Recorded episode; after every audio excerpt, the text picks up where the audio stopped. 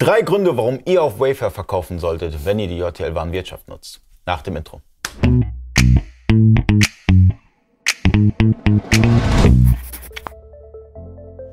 Freunde des E-Commerce, mein Name ist Ali Okasi, ich bin Inhaber der E-Commerce Agentur eBakery. Ich habe heute Marvin Zimmermann zu Gast. Marvin Zimmermann, eBakery, Unicorn 2, Multichannel-Experte und die entwickeln gerade an, was entwickelt ihr? Die Schnittstelle zu Wayfair. Und was ist Wayfair? Wayfair ist ein riesengroßer Online-Händler, aber auch Marktplatz ähm, im Bereich Home, Deko, Accessoires. Ähm, viele Leute werden es kennen, weil sie im Moment sehr, sehr viel Fernsehwerbung machen. Okay, und was sind die Gründe, warum soll ich als Händler dort verkaufen? Es ist erstens ein geschlossener Marktplatz. Das bedeutet, wenn man ein passendes Produktsortiment hat, Markenartikel, kann man sich dort anmelden. Wenn das Produktsortiment passt, ähm, wird man angenommen und man bekommt keine Konkurrenz auf das Listing. Das bedeutet, der Umsatz auf dem Artikel gehört dann dem Händler. Wow. Ja.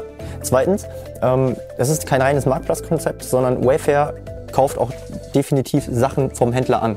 Also das Wayfair ist So rechtlich- vendormäßig? Ja, so vendormäßig, genau. Man kann einen Verkaufspreis stellen. Man sagt, okay, ich habe diese Artikel, davon habe ich X zum Bestand und möchte die zu Y verkaufen, also zum Preis Y.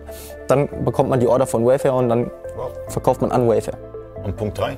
Punkt 3 ist halt natürlich das riesengroße Marketing, was Wayfair betreibt. Wayfair ist jetzt schon ein milliardenschwerer Händler, also in den USA super bekannt und sie machen gerade das Rollout in Deutschland. Wie schon gesagt, Fernsehwerbung, äh, Google-Werbung, also da kommt noch einiges und da ist schon einiges passiert.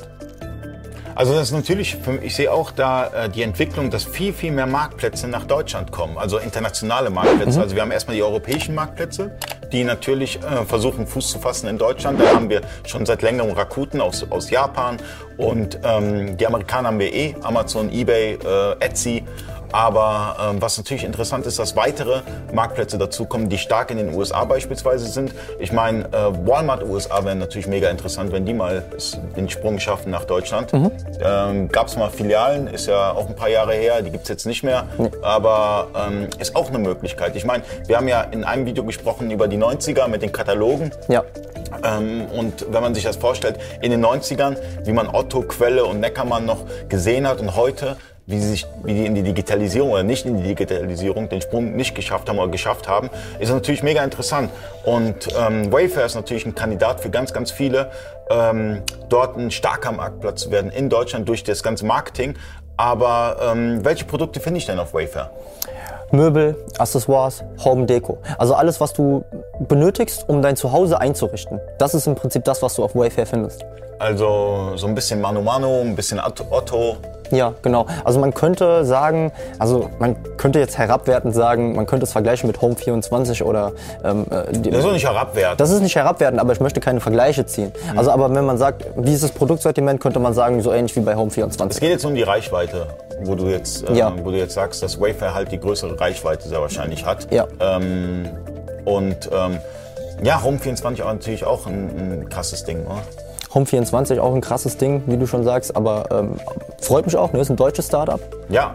Also ähm, sind wir immer gut äh, beraten, dass wir in Deutschland ein paar E-Commerce-Player haben, was ja nicht immer der Fall ist.